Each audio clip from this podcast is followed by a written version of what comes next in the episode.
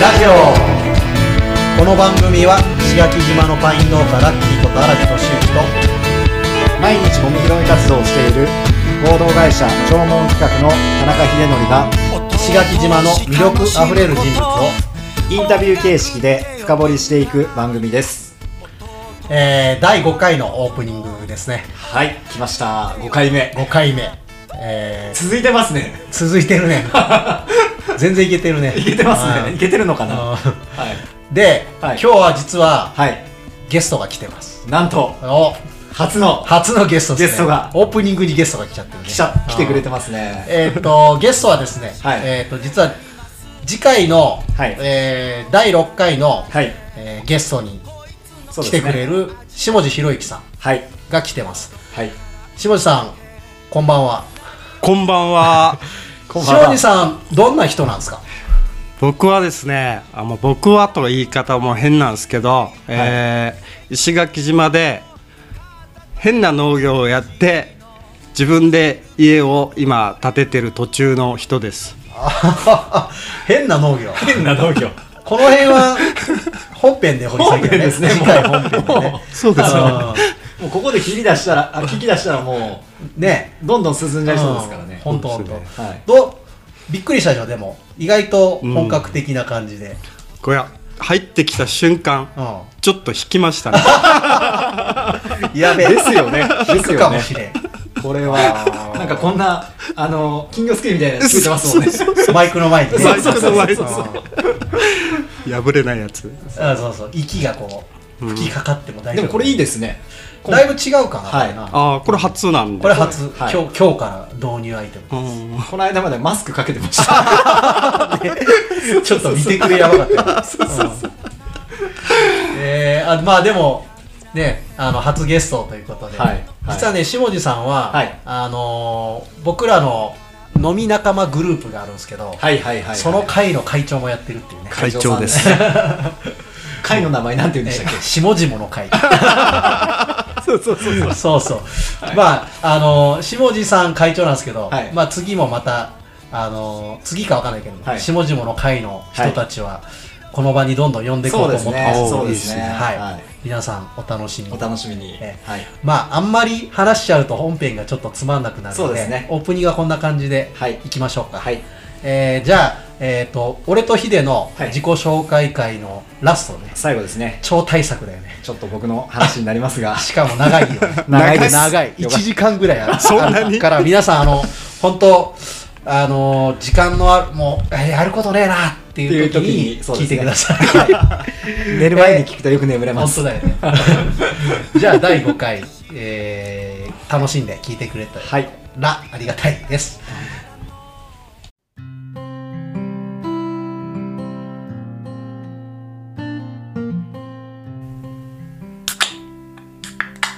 あー石垣ラジオ第5回目第5回目ですのね放送ですね。もはいう終わりが見えてきたから結構撮ってるからそうですね。もうそろそろガソリン入れていいですか？はいどうぞ。結構待ちましたね。いやー頑張ったよ俺。はい。頑張って耐えた土曜の夜なのに。そうですね。あーじゃあお疲れはい様をちょっともうちょっと話しますけど。もうちょっと話すけど、はい。とりあえず乾杯というか、うん。はい、うまい。あいやもう俺ビールオタクだからさ、そうですよね。ビールオタクだって、はい。はい。今はそうでもないんだけど、ええ俺の話ちょっと出ちゃうね。あどうぞどうぞどうぞ。ん。あの、バンドやってた時に、はい。バイト飲食店でいろいろやってたんだけど、はい。両国にあるポパイっていう地ビール屋ほう知らないです。当初は、はい。多分その地ビール屋ってあんまなかったんだけど、うん。その店はね、あのこのタップっていうこう要するに生ビールというか、はい。あれで70種類ぐらい置いてあった。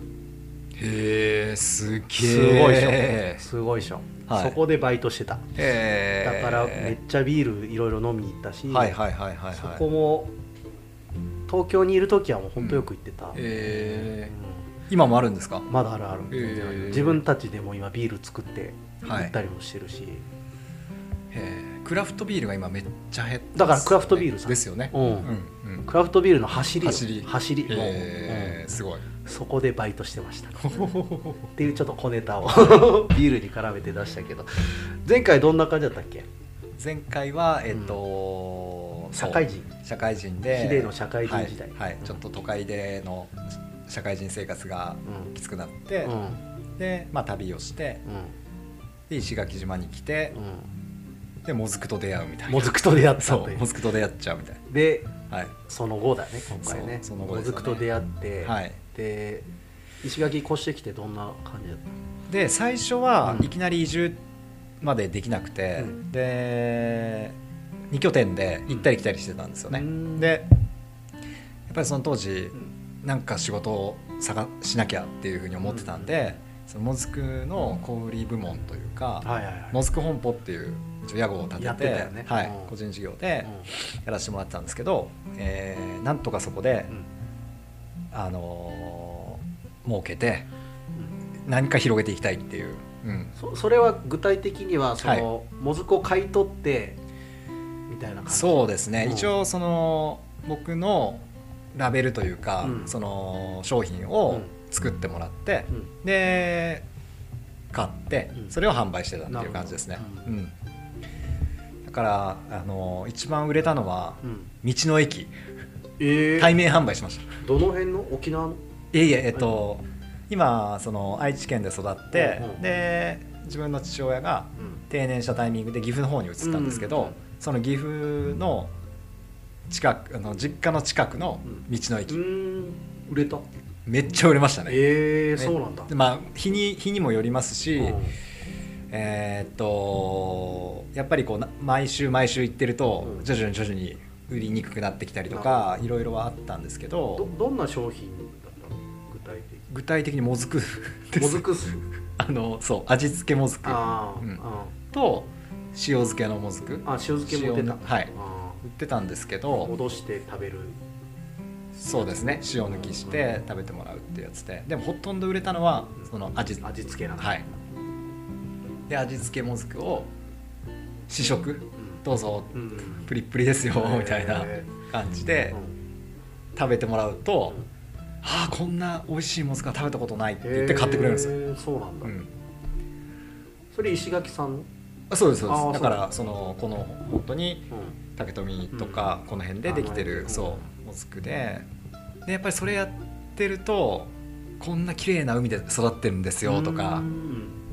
僕たちこうやって本当に潜って育ってるんですよっていうのが刺さるんですよね。ああ刺さるんだね。そう。でそれ毎毎日っていうか毎週とかやってるとやっぱりもっとその生産の方に行きたい。なるほど。はい、やりたいっていうそう作りたいっていう思いになってでもうその時間が許せばっていうか、えー、もずくのその繁忙期とかにはこっちに石垣島の方に来て来て。2週間いたりとか3週間いたりとかしちて手伝ったり。手伝ったりとかして戻ってっていうのを結局まあ4シーズンやったんですけどうーん。もずくの仕事は。あ4シーズンってはい。4年4年4年間そうですそうです。だから今自分は、うえー、と石垣島に通い始めて、うん。え5年目。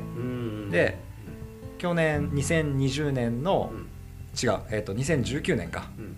の4月。うん。令和1年はいはいはい。の、えー令和になりますよって発表されたうん。4月1日の日にこっちに来てるので。ちゃんと移住という形そうですそうですそうです、ね。はい。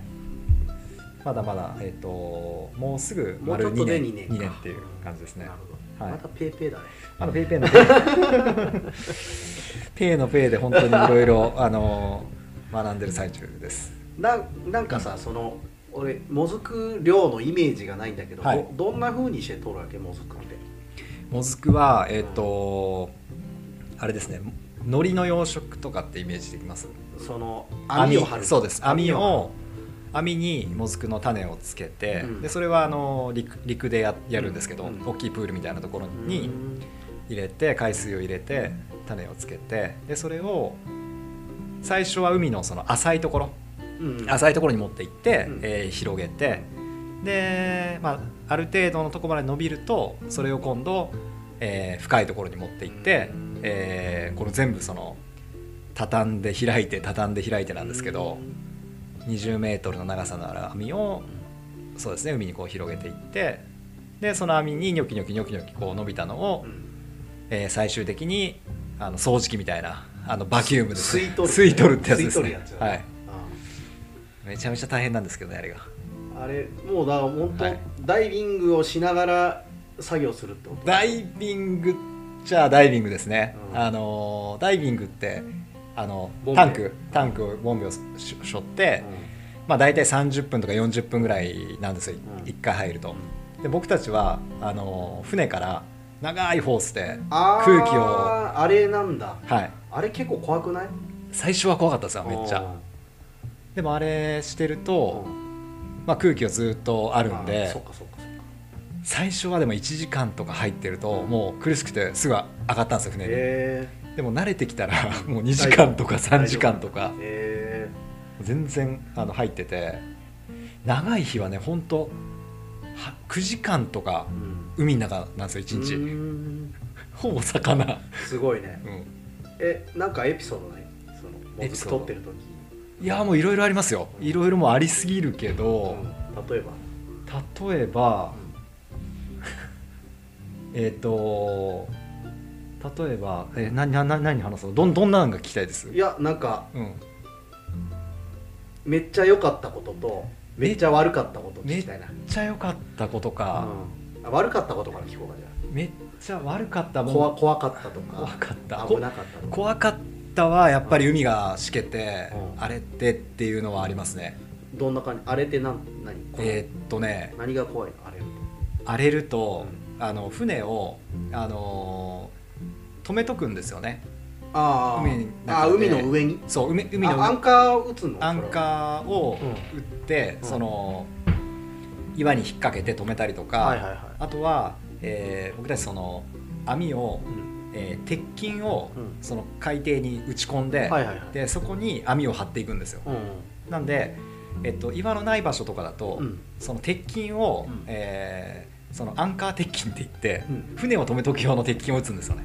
そうなんだ。そう。で長いあの鉄筋そう長めのやつをそれめっちゃ打つのが大変なんですけど、まあそりゃそうよね。ハンマーを持っていって 抵て抗があるもんねもう水の中でこうガンガンガンガン打つんですけど、それとかめちゃめちゃハードで仕事が。へでめっちゃ荒れた時に、うん。その鉄筋がうん。船を止めてあるんですけど、うん。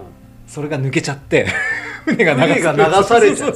誰も船にいないわけ？いないですいないです、マジで？怖えそれ。危ねアンカーが岩から外れて流されてとかそんえなことも怖いね。ありましたし、うん。まあ、あとはその、まあ、これはちょっと不注意だ不注意だったんですけど、う燃料が途中で切れて。ガスガス欠。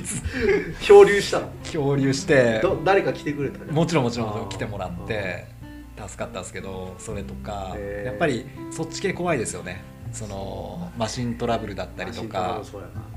あとは冬がやっぱり寒い。冬どれぐらいだったら出るわけ？その海の荒れ具合結構僕ら出てましたよ。その北風何メーターとかになるとも何メやばくない？ーター？そまあでもうなんかその出ない基準とかはあった？のあの社長のさじ加減ですね。怖い。マジで。本当に。やっぱりその荒木さんもそうだと思うんですけど今のこのタイミングでこれやっとかなきゃっていうのがあるじゃないですか、まああるよね。これ以上置けないとか、でやっぱりそのめっちゃ難しい複雑なあのパズルだと思うんですよね。のあのモズクも。そうだね。もずく大きすぎるとやっぱ太くなってダメになるとかあるわけ？あーもうそうですね。もちろんその若い時にと取るのと熟した時に取るのと本当に完熟にした時に取るのとでは全然違うんでそれをどのタイミングで取るかっていうのもああるしやっぱり完熟で取った方が量は増えるんだけど例えば大潮で潮の流れでモズクが切れちゃうとか。流されちゃうの？流されちゃって。昨日まではふさふさにあったのに、うん。次の日行ったら全然なかったやっぱとか潮の流れ速くなって。とかそう。とかもうめっちゃ難しいから。張る場所とか超気使うよねじゃあね。張る場所そうですね。潮の流れ潮とか。の流れ速すぎたらダメだしなくてもダメだろあれ。そこもなんかいろいろあるらしいんですよ。多少流れてないとその病気とか出そうな気がするけどそうそうそうそう。ある年はもう変なあの僕らカイワレって呼んでたんですけど、うん。変な植物が 網に入ってる。網に入っててうん。それが本当にね、見た目可愛いんだけど、めっちゃ邪魔なんですよ。うんとかいろいろあってでここに貼るとそのカイワレが出るとか。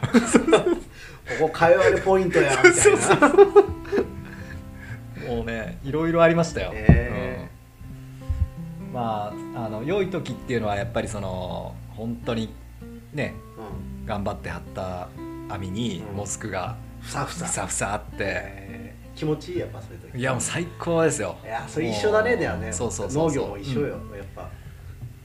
でもう果てる間口ってもう結構あの、うん。黒島とうん。小浜島の間ぐらいの場所にもそのうん。場所があるんですけど、網張ってたそことか本当にこんなに生き物たちがたくさんいるんだっていうぐらいめっちゃ綺麗なんですよ。もえ結構水深深いう深いとこは結構深深まあ結構って言っても10メーターぐらい。10メーターまでないですね。あ本5 6まあ一番満ちた時でじゃあもう結構島の近くに張る感じかな島の近くも張るしちょっと離れてるところもありますね。うん。そのちょっと浅瀬になってるようなとこ。朝うんうん途中、うんですね。まあなんかある程度場所が限られるんで。あるんだうんうん。ポイントがあるポイントがあって。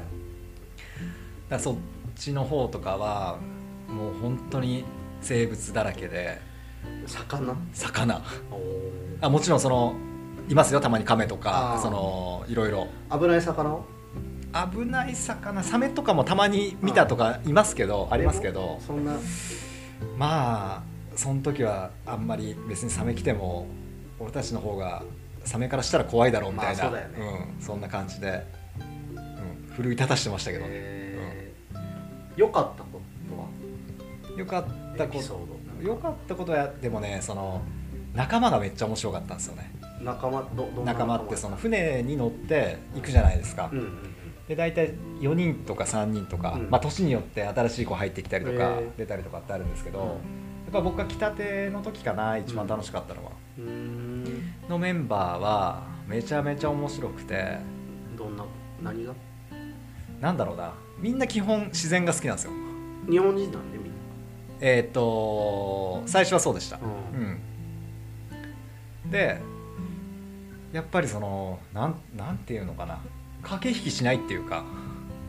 駆け引きしないっていうかな。なんていうのかな、まあ利害関係でつながってないのもうとにかく一日安全に戻れてこれたらそのタスクをこなして今日あ今日やらなきゃいけないことをちゃんとこなして怪我もなく帰ってこれたら最高だったねで終わるんですよ。駆け引きっていうのは、うん。その例えば相手のマウントを取るみたいなことをしないってこえーっとマウントなんかねその、まあ、変な話今まで今までの会社だと、と、うん。誰が何をやるかとかって結構大事だったりうん、僕の中ではしてて、でもその船のメンバーってうん、とにかく自分ができることを一生懸命やるみたいな。なるほどね。もちろあんそのうん。協力し合って誰がこんなの得意とかあんなのを考えながら一番そのうまく回るようなことを考えながらやるんですけど、う、うん。んそうか駆け引きをしない。うん、うん。まあよ要するになんかみんなし自然に仕事してるというそうですか、ね。ななんかあんま作為的なこともしないし、うん。なんか純粋にその仕事をうん、一生懸命やってるみたいな。そうそうそうそうそう。で相手のことを尊重しながらみたいな、うん。うん。なるほどね、うん。その誰が上みたいのがあんまないってこと、そうそうそうあそー。う、うん。うん。一応でも指揮系統あるでしょ？もちろんもちろん、うん。うん。でやっぱりその海の仕事を知ってるとか、海のことがちゃんと理解できるとかね。やっぱりめっちゃむずいじゃないですか。いや難しいよ、ね風が自然だから。そうそう。特に海はそう。陸よりもむずいと思うよ、僕ぶっちゃけ全然わからなかったです。委ねっぱなし。そう委ねっぱなし。でも、まあ、自分のできることやろうみたいな。なるほど。うん。それはうん。面白かった？面白かったですよ、ううん。ん。でもやっぱりそれをうん。ずっと、じゃあその海人として続けていくっていうところはやっぱり考えられなかったんで、ね。うん、じゃあもう基本的には、うんうん。その卸というかそのそ自分がう、うん、間に入ってはい。物を売るみたいなそうですね。感じ。小売りで物を売っていくみたいなイメージがあったんで。うん、で去年か。うん。何があった？去年。去年、えーそのもずく食堂。去年は去年だっけあれ？去年です去年か。あだから一昨年か。一昨年じゃない、うん。そうそう、うん。令和1年の4月か、まあ、そのと頃に、うん。まあ、もずくを仕事でしていきたいって言った時に、うん。食堂を作って、まあ、どこまで行っても脇役のもずくを、うん。その主役にしてあげて、もずくのこうふ、まあ、フルコースじゃないけどコース料理が食べられるようなお店を作って、観光できた人とか、うん。えーまあ、島の人もそうですけどなんか本当に旅行できてモスクを食べて健康になって帰ってもらえるような、うん。食堂を作りたいって言って来たんですよこっち。はい。はい。行きました。ですよね。ベトナム人と一緒に。はい。うん。その石コンっていうね石垣島。ああそうね。でうん。まあ、うちらが出会ったそそうそうですだからね。はい。あその場でたまたまそのプレゼンをさせてもらえるっていう貴重な機会をいただいて、まあ、い石コンって、はい。そのなんだろう簡単に説明するとどんな？鎌鎌コンの石垣版だから。そうですね。要するに住んでる人が、はい。その土地をはい。良くしようって、えーいうプレゼンをはい。やってはい、そのプレゼンに対しうて、んそこに参加した人たちがアイデアを出し合うっていうイベントかな。こんな感じ。そんな感じです。はい。でそれは実践するしないはとりあえず置いといて、はい。みんなでそのプレゼンされたことに対して、はい。自分ごとになって、はい。自分だったらこんな風にしたら面白いんじゃないかっていうブレストをやるみたいなイベントだよね。ですそうですそうです。うんそうです。なのでその時間だけはそのプレゼンターのうん。人に100%こう全力で寄り添って。寄り添って、うん。えーアイデアを出そうっていうところで。自分もそのはい。プロジェクトを進める一員っていう気になってっていうそうです話ね。でそこで俺とヒデが出会ったって話よ、出会って。うん。でまあその時にはい。もずく食堂の話をしてたよね。そうですそうです。うん。もずく食堂をやりたいんですっていうので僕はあのやってたよね。はい。うん。出させてもらって。でその数ヶ月後にまあプレイっていう形で荒木さんにも来てもらったんですけうんど、オープンしたよね。実はまあその僕がやろうと思ってたタイミングで、うん。もずくが全く取れなかったっていう。超大不作。大不大不作。うん。共作っていうのかな、はい。大共作っていうのもう本当にあれですからね。全く取れなかったですからね。石垣さんがもう全然取れなかったんで、ちょこっと取れた人たちもいたらしいんですけど、まあ、自分がお世話になった会社はもうゼロででそこの会社も過去30年ぐらいもずくのことをやってきたんだけどこんなことは初めてだっていうそんな年で。海変わってんだよねやっぱね。あねえなんかそうなんですよね。いやその、俺もさはい。もずくってはい。別にそんな風にしなくたって石垣では取れるんだよ。要するに浜からエントリーして、自然の自然のもずくが天然ののもずくが取れるんだよね、はい。で5月とか、あまあ、うん。4月ぐらいからかな、うんになるとみんな海ってもずくとか取ったりするんだけど、はいはい。その年はもうはい。本当なかった、なかったですよね。マジなかった。俺も行ったけど、はい。知り合いとかと行くんだよ毎年、はいはいはい。本当なくて、うんうんえこんなないのと思って、うんうんうん。うんびっくりした年だったけどはい。まさしくその煽りを食らったってことだよね。もうまさしくですね。よーしと思っていろいろんなもの全部向こうの、えー内地のこととかも全部片付けて、うん。よし。これからやるぞこれからやるぞでうん。来てガビーンですよね。本当だよね。なんでこのタイミングみたいな。うわーマジかよみたいな。持ってねえ持ってね俺持ってねえって感じだよいやでも本当になんでこのタイミングって感じでしたよ、うん。うん。でもなんかなんとかなるでしょうみたいなすごいそういう気持ちだけがあってでなんか昼間にちょっとうん。別のことを別のことっていうかそのパーラーみたいな ちょっとそういうことをやってつなげないかなみたいな甘い考えでちょっとやってたんですけど、うん。やっぱりなかなかねうまくもいかずね商売ね。そう。で本当だったらもう潜りたくはないなっていうか、うん。ちょっとね年齢的にも、あのー40にもなったしなるし、うん。えーその食堂の方でなんか広げていきたいなって思ってたんですけど、うん。もうそれもちょっとこのタイミングはダメだと思う。ダメになって、でもう1年潜ろうあということでもう1年潜ったんですよ。あはいはいはい、冷たい海に。うん、でまあ結果的に去年ですよね。去年は取れたんですけど、ね。なんか2月3月ぐらいから例のコロナっていうのでそれが来て。もう目処が。はい。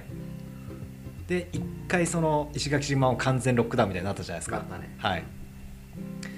でなんかそこまで今年の収穫時期が終わったらもう一回と思ってたんですけど、うん。やっぱりそのコロナっていうのが来ちゃってポキって折れました僕は。折れるよね。はい。だって基本的にお土産とかで売れるもんだから、うんうん観光が動かなかったら、うん。だしその飲食店にもうん出せないしみたいな。そう。で僕がやろうとしてたのはやっぱりなやっぱり行っても観光の人に来てもらってっていうところは考えてたんででも飲食店で実際に料理を出すなんてこれまでもやったことがなくて実は。ですごいやっぱりそこをやるって決めたのもチャレンジングなことだったしチャレンジだったんですけどやっぱりこんだけなんかうまくいかないっていうことはもう一旦ちょっとそこから離れろって言われてんじゃねえかなと思って。なるほどね、うん、でもそこを捨てられなくてずっと。ああ手放せなかった。そう。だってもずくやりに来たのにもずくやらんかったら何のために俺来てんのみたいな。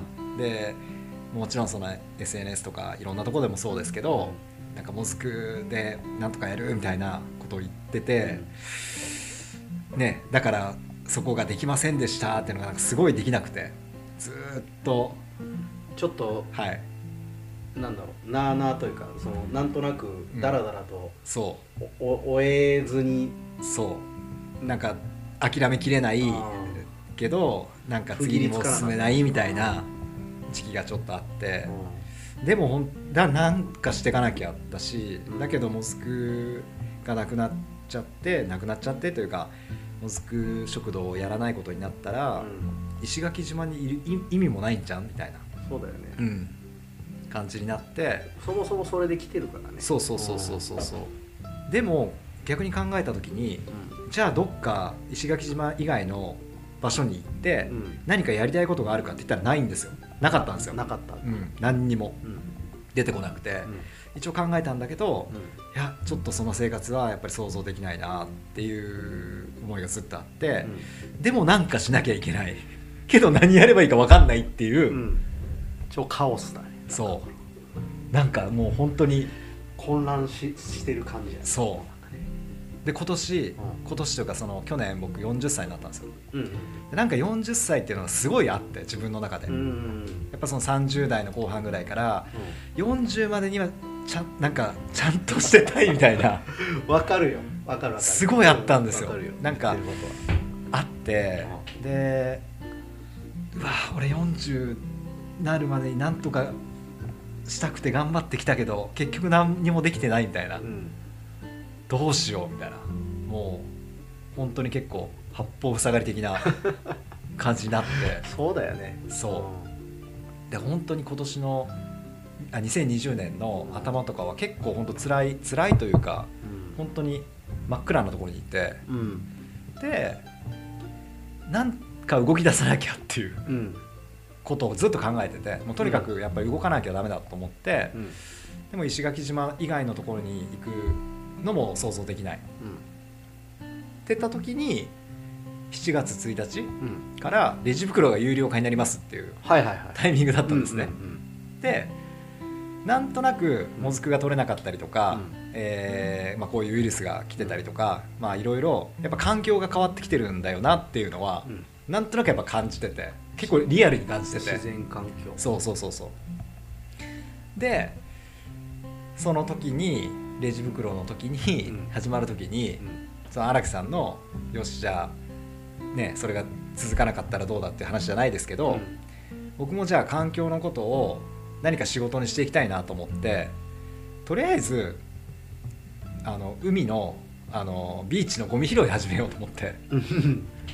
で、うん。まあ、ビーチクリーンっていうそのゴミ拾いはこれまでにもそのこっちの団体さん、うん。ビあの海ラブネットワーク、はい、とか IBCC さんとかそういったところで参加させてもらったことはあったんですけど、自分からこうやるっていうのは初めてで、うん。でも、まあ、なんか環境のことをやるんだったら、せめて100日ぐらいは、うん。それ続かんと絶対無理だよねっていうふうに自分の中でも思ってて、でちょうどその頃あのワニ100日後に死ぬワニって。ああなんか聞いたことあるけど、なんか、はい、あのツイッターでバズってみたいなのをニュースで見てて、まあ、ワニでも100日行ったから、うん。俺も100日ぐらいはやれんとうん。そんなこと仕事になんかもちろんできないしと思ってで始めたんですよ、うん。うん、ゴミ拾いを。ゴミ拾いを。海のゴミ拾いを始めて。あで、まあ、周りからいろいろ言われましたよ。ーどんなこと？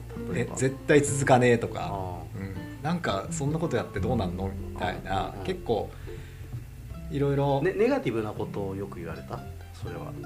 最初はそうでしたね。あ。うん。ーうん、で自分でもうん。このこれやってて正しいのかどうかとか全く分かんなかったしうん。やっててもなんか何やればいいか分かんないから、うん。とりあえず一日一回ビーチに行こうみたいな。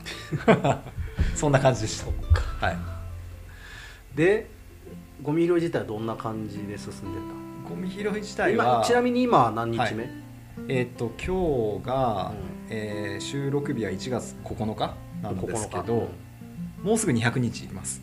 ああ193とかですかね今日が。なるほど。3とか4とかですね。はい。半分は超えてんだねもうね。1年のね。そうですそうです。で、うん。これ本当に不思議なんですけど、うんうん。えっ、と本当にゴミ拾いを始めてから、うん。人との出会いとか、うん。まあそのまあ、ビーチに行くっていうそのうん。ことで、うん。今までこうダラダラダラダラ何しよう何しようみたいなうん。感じで過ごしてた生活から、うん。メリハリが出て、うん。なんかいろいろ変わってたんですよね。ざっくりその、けはい。経過とかそのどういうことをやってきた他は、うん。えっとまあ、拾い始めたら、うんやっぱりその一人で拾ってるのもいいんだけど、うん。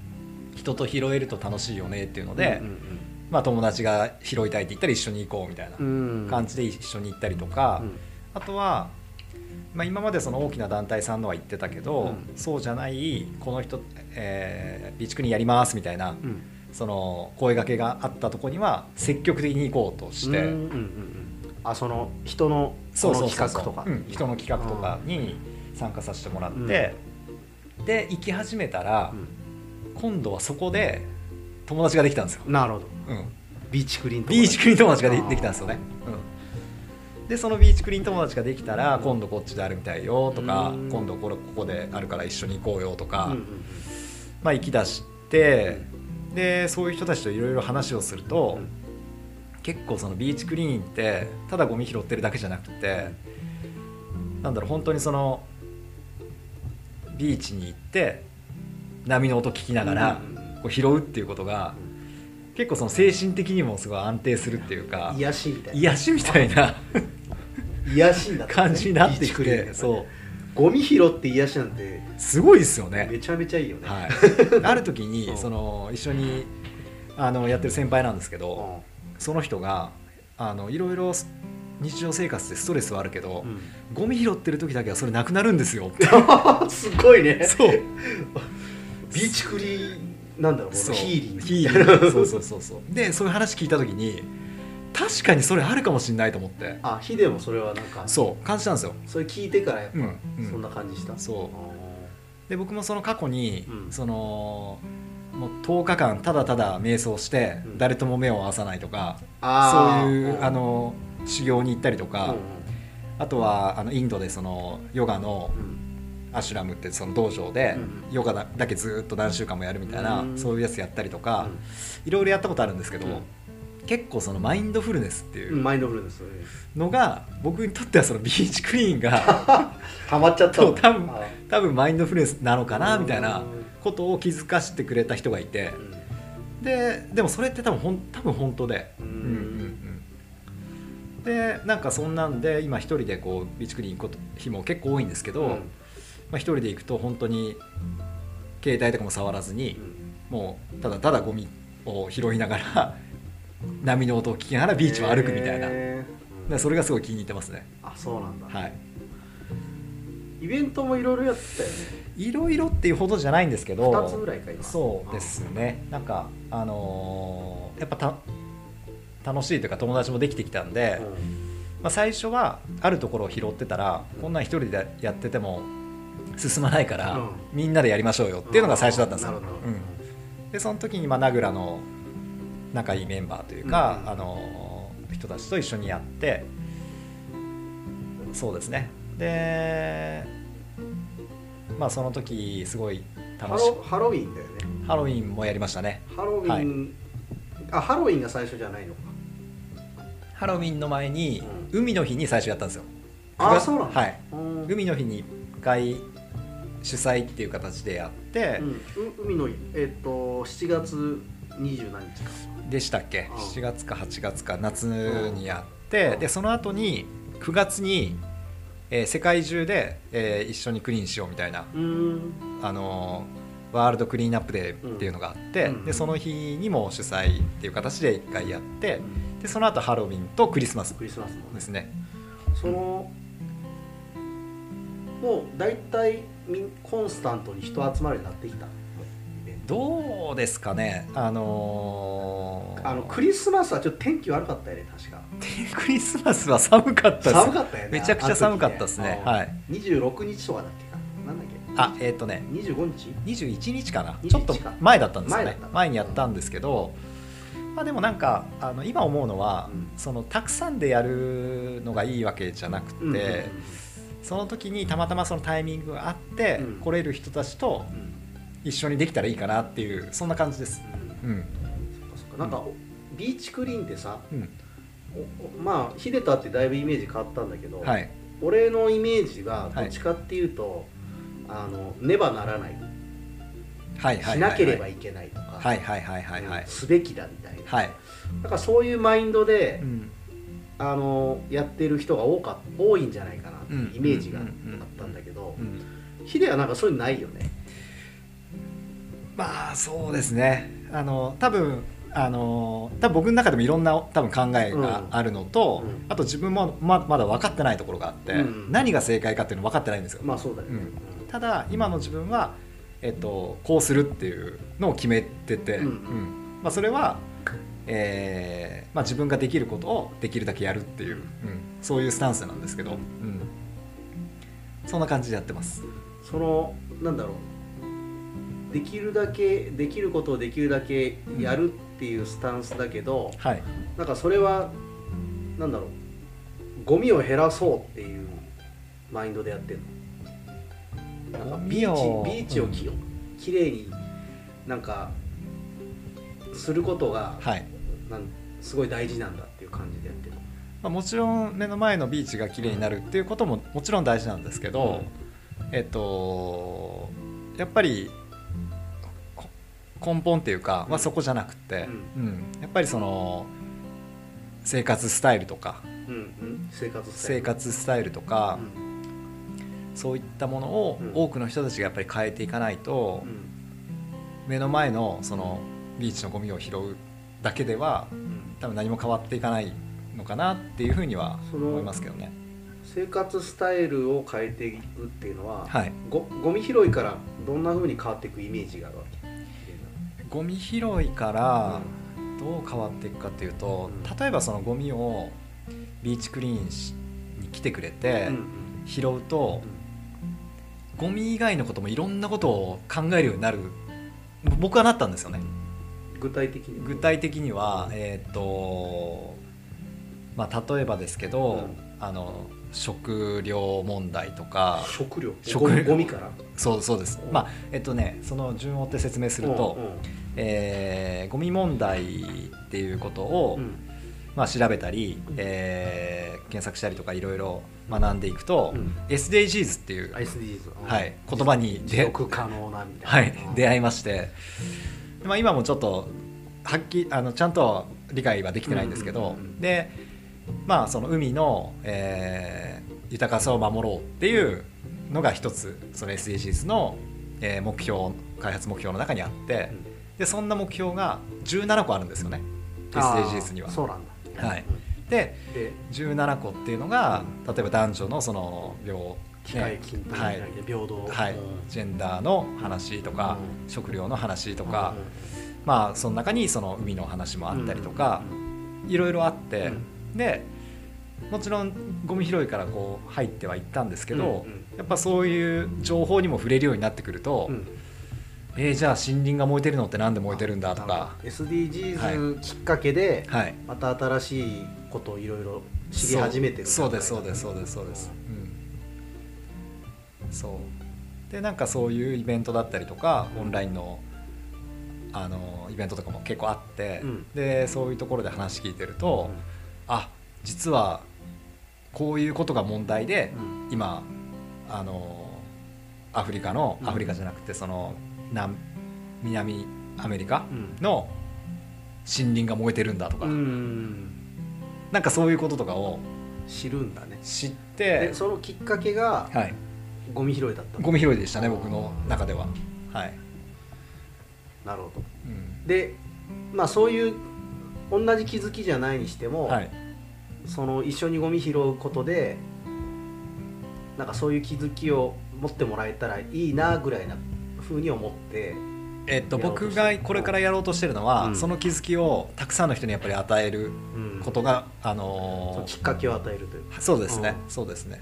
そこかなと思ってます。っなるほど。ていうのも僕もその都会で生活してた時には、うん。全くそういうことに触れる機会もなければ、うん。うん。考えることもなかったんで,、うん。で多分今と同じようにニュースでいろいろ環境のこととかうん。いろんなことは触れてたと思うんですけど、うんいやちょっと今はそこ考えられないとか、うん。うん。あのーもう全部多分スルーしてたんですよ。なるほどね、でも今こうやって自分が学び出したらうん。うんあでもそんな流暢なことも言ってられないところまで来ちゃってるんだなっていうところも、なんとなくそうなのかなっていうふうに感じていて、うん。うん、だったら今自分がたまたまこういう場所にいさせてもらってて、えーこっから発信していくことができるんだったらうん。これをやろうっていうので今やってる感じです。うん。うん。ちなみに今どういう活動をしようとしてますか？今どういう活動をしてますか、えっ、とこれからやろうとしてるのは、うん。えー今までそのビーチクリーンとかをうん。やったことがなかった人たちにうん。やってもらうようなことをしたいなと思ってます、うん一つは。それ会社？そうですそうです。事業として。事業として、うん。ソーシャルビジネスみたいな。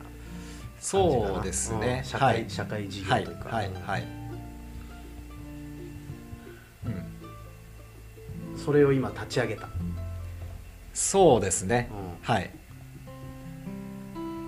あとはどういうことを考えあとてるは、やっぱりそのこの地球を一応自分の中で掲げてるミッションっていうのがあって、うんうん100年間残したいなと思ってるんですよ。まず100年、はい。うん。100年後に、うん。えーまあ、人間だけじゃなくていろんな生き物がうん。やっぱりし幸せに暮らしていけるうん。地球を残せるかどうかって、うん本当かどうかわかんないですよ、うん。ほ本当かどうかわからないけどこのままだったらちょっとやばいよねっていう話をいろんなところでやっぱり聞くんですよね。そうだよね、はい、で今周りもそうですけど、えー100年時代とかって言われてる中で、えー今生まれてくる子供たちって100年間は 生きなきゃダメじゃないですか。まあね、うん。100年生きるとそう100年生きるっていうことで今なってるんうんで,、うん。でそうなった時に地球が持たないかったらうん。ちょっとそれはかわいそすぎるんじゃないかなっていうのがあって、なるほどね、うんはい、まあそのなんだろうお大きな意味での義務感というか使命感というか。そうですね。そうなるのなるのかな、まあうん、自分は享受してきたものがあるじゃない自分たちはいはいはい。うん。それをやっぱうん。後の世代にもうん。残したいっていう気持ちがあるってことだよねそうですね。なんか僕今40歳で今度41になるんですけど、えーっと一応僕100年せ設定なんですよ。あ100歳でま100歳で死ぬっていう設定ででそう考えた時にあとやっぱり60年59年あるんですよね、うん。うん、そこ大丈夫かなっていうのもやっぱりある、ーうん。自分自分のとしてもね。そうそうそうそうそうそう。まあでもだいぶね変化、い、いろんな変化がコロナもねそのなんだろうそういうことの影響があるかもしれないねもしかしたらね、うん温暖化とかの影響がね、だからだそういう意味では、なんだろうなそのヒデがやろうとしてることとか、はい。すごいいいなってやっぱ思うし、うん。あのうまくいってほしいなとは思うし、うんまあなんか俺も同じ形じゃないけど、うん。何かしら事業化するとかは考えてないけど、はい。何かしらやりたいことは結構あって、うんでそそのそれをやろうとした時に多分大事なポイントがあって、やっうんぱねあの楽しめないとダメなんだよね、だからその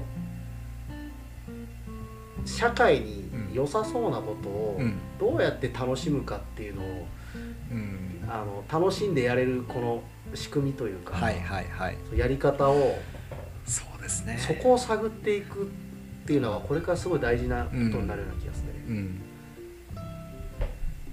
確かにそうですよね。楽しくないと続かないしそう。あの続かないしきつくなっちゃいますもんね、うん。だそのヒデのやってる、うんアースま今ビーチクリーンじゃなくてアアースクリーンですね。うん。はい。地球をきれいにするね、はい。ビーチだけじゃないもんね。そうですね。アースクリーンヒデがやってるアースクリーンの良さってね、はい。俺から見たらうん。感じるのは、うん。なんか結構楽しそうにみんなやってる雰囲気があって、そうです。僕まあ少なくてうも、僕自身はん。楽しくやってます、うん。さっきのマインドフルネスじゃないけど、やっぱりこういう、まあ、今回の荒木さんとの出会いもそうだし、う本当にゴミ拾ってて出会いがいっぱいあったんですよ。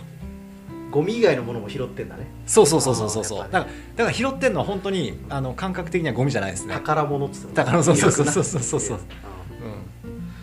まあ、これをどう捉えるかっていうそれはもういろんな人たちがそれぞれの価値観があるんでいいと思うんですけど、まあでもヒデはゴミをうん、宝物と思って拾うようになってはい。本当にあのいろんなものを拾い始めたってことでしょ？そまあ結果的にそういうふうに思えるようになったって感じですけどね、ああ、うん、最初から宝と思ってっていう感じではなかったですけど。やっていく中でそそういうマインドになっていったとか、うん。でもやっぱやり始めてはい。続けてるからはい。またいろんな形になんかそのやってきたことが変わっていく感じだよね今ね。そうですね。めっちゃ楽しいでしょ今、うんまあいろいろ考えますし悩みますけどね。いやもちろんうんそんなのは、うんもちろん俺俺だってはいはいはい。俺だって日々悩んでるし、うんうんうんもうあの行政にこの書類のことで突っ込まれて 電話が来たりとかさ。はいはいはい。昨日昨日そうだったんだああけど言ってましたね。ああもう面倒くせえとか思うんだけど、でもまあこれもはい。結局なんだろうぱ必要な、そう、うん。そう本当にそう思います、うん。過程なんだなって、やっぱ思うようになると、うん。その愚痴じゃなくて、うん。じゃあどうしようみたいな風な、はい。もうちょっと具体的な行動に落とし込んでいこうっていう気になるんだよね。そうですね。だそういう気持ちになれたこと、うん。なれるようななんかこの、自分の中の心の余裕みたいなうん前より少し出てきたのかなって、うん。うん。まあ、ヒデも多分そうなのかなと思うんだけど、そうですね、うん。もちろんね重いものも背負うけど。そうです。いろいろとそうん。でもそれはうん。みんなそうだからね、うん。誰でもそうだしそうですね、ううん。その面白いことやろうと思ったら、はい、まあ、その分、うん。あのリスクも負うでしょ、うん、なんかあの振り子だと思ってるんですよね、振り子。はいはい。あのーなんていうのかな。一般的に見てう、ん。うわーこの人悲惨だなっていうぐらい振り子が触れると、うん。その逆の方も言ってると思うんですよ。でもその振り子が触れない人っているじゃないですか、うんうんいいことも悪いこともなんかそうだね。ちょっとちょっとみたいな、その幅がもう。振り幅があんまないみたいな。そうそうですそうです。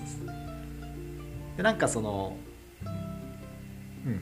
なんかそんなのを意識してます。プラスもあればマイナスもあるよっていう物事には、うん。だから一つの何か例えば僕がやるゴミ拾いに関してもう、ん。いい面も悪い面もあると思うんですよね、うん。拾うことで。だから、まあ、その辺をうん。自分がまあ決めたところで。まあ話したね。やっていけるといいかなと思いまあすいろいろ荒木さんがこうひあのひ引き出しを広げてくれたんでベラベラ喋っちゃいましたまあ最後だからいいんじゃない？はい。うん、ちょっと最後長くなっちゃったけど、えじゃあ最後ちょっとエンディングじゃないけど、はい。軽く感想というか。え、そうですね、うん。ポッドキャスト始めてみてとか、はい。あとはちょっと今日喋ってみて実際どんな感じだった？実際そうですね、うん。僕はあの荒木さんのうん。プロフィールの紹介の時に、うん。ほとんど引き出引き出せてなかったなっていう まあ僕は高校だったんで、うん。ちょっとどんな感じで分かんなかった。行けばいいのかっていうのもあったんですけあどー。なんかそれをすごく強く感じてました今。まああれだよ。やっていくうちにうまくはないるよ、はいはい、うん、それはあのそういうこういうふうになりたいなってうん、なんとなく思ったり。人の話を聞くときに多分いろいろ変わっていくんじゃない？そうですね。うん。でそのやっぱ人の話を聞けるっていうのはすごいうん。俺大事なことだと思うんで、うん。うん。僕もそこがすっごい欲しいスキルで、うん。だからこれやるって決めたのはやりますって言ったけど、うん。その後そこどうしようっていうのはすげえあったんですよ、うん。大丈夫よ。勉強していけばいいんだ、はい。はい。そう今ね。今必要だからこれがうん。こういうポッドキャスト始めたんじゃない、うん。うん。うん。そうですね、うん。本当にそうだと思います、うどんな楽しい、ん、なんかうん楽しいですね。自分振り返ってみてどどうなんかあった？喋ってみてうん。その自分のこと。そうですね。なんかやっぱ自分のうん。声に出して喋るのを、うん。今こうやって耳で聞いてるじゃないですか、うん。すげえ大事だなと思いました。ああなんかうん。うん、っていうのはどういう、うなんか、ん。なんていうのかな結構僕今みたいな話をうん。新しく会う人とはダイジェスト版みたいなもっともっとあのーうん。簡単にしゃべ縮めてね。縮めてしたりするんですけどここまでこう広くというか深く話したのを今ちょっと皆さんは聞いてる方は分かんないですけどうん。今イヤホンしてちゃんと聞いてるじゃないですか。聞いてるねねそのそうそうそうそうそうそう。だからなんかうん自分でもそうだったんだっていうのがこう俯瞰して話しながら、うん。意外とその俯瞰して見てる自分もいてああそうだったんだみたいなうん。ふうに思ってたりする、それをうん。再認識できたみたいあなー今まではずっとその心の中で言葉にしてなかった言葉にしここまでしてなかったから。うん。なるほどなるほど。それ言語化することで、はなんかちょっとあの理解が深まるというか。そうそうですね。認識が深まるとういうんか、うんそんな感じかな。そんな感じですね。じゃあ俺に聞いて。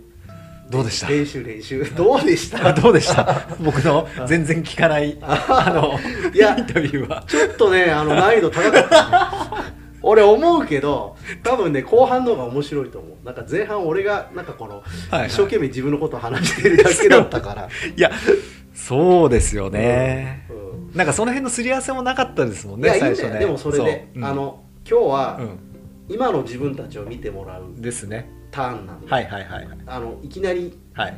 そのうまくやろうとして作ってもはい。続かないんで、うんうん。あの恥ずかしい。チブも見せていかないと。そうですね。チブも見せていかないともうダメよこういうの。そうですよね。逆によ、うん。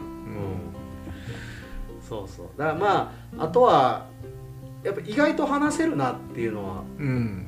すごい思うかだってもう今な日今日だけです3時ごいですよ。間以上やってるんじゃない今、はい、あもうこんな時間だ。だって6本目で最後1時間ぐらい話してるから、ああ本当ですか？だからはい、3時間半ぐらいじゃない？はいはいはいはは 早かったねでもね。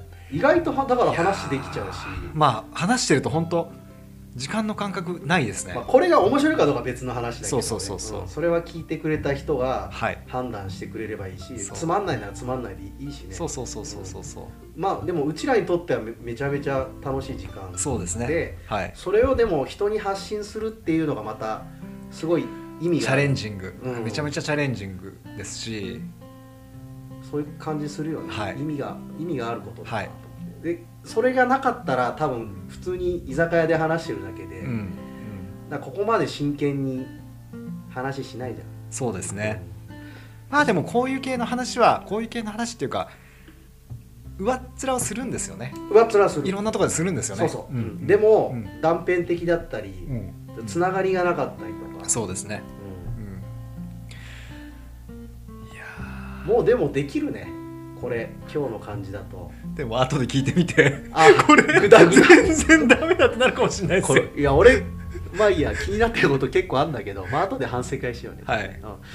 まあでもとりあえずえっ、と第6回まで。すごいですね、3時間分ぐらい撮りましたね。1回の収録で、はいはいあの結構取りだめたんで、はい。まあ、これを6回に分けて。そうですでね最後はもう1時間ぐらいやってるからこれ、はい。多分みんな途中で聞かなくなるかもしれないけど。ですね。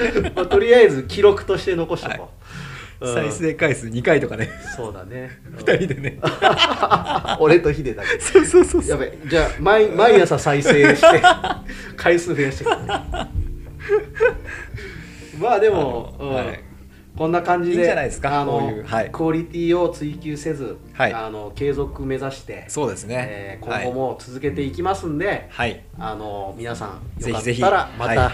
えー懲りずに聞きに来てくだくさい。ださい。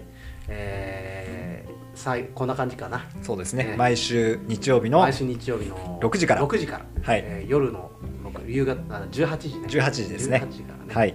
配信になりまえー配す、信しますので、はい。よかったら聞いてください。えーそれでは、えーパーソナリティの荒木俊之とえー田中秀則でした。どうもありがとうございました。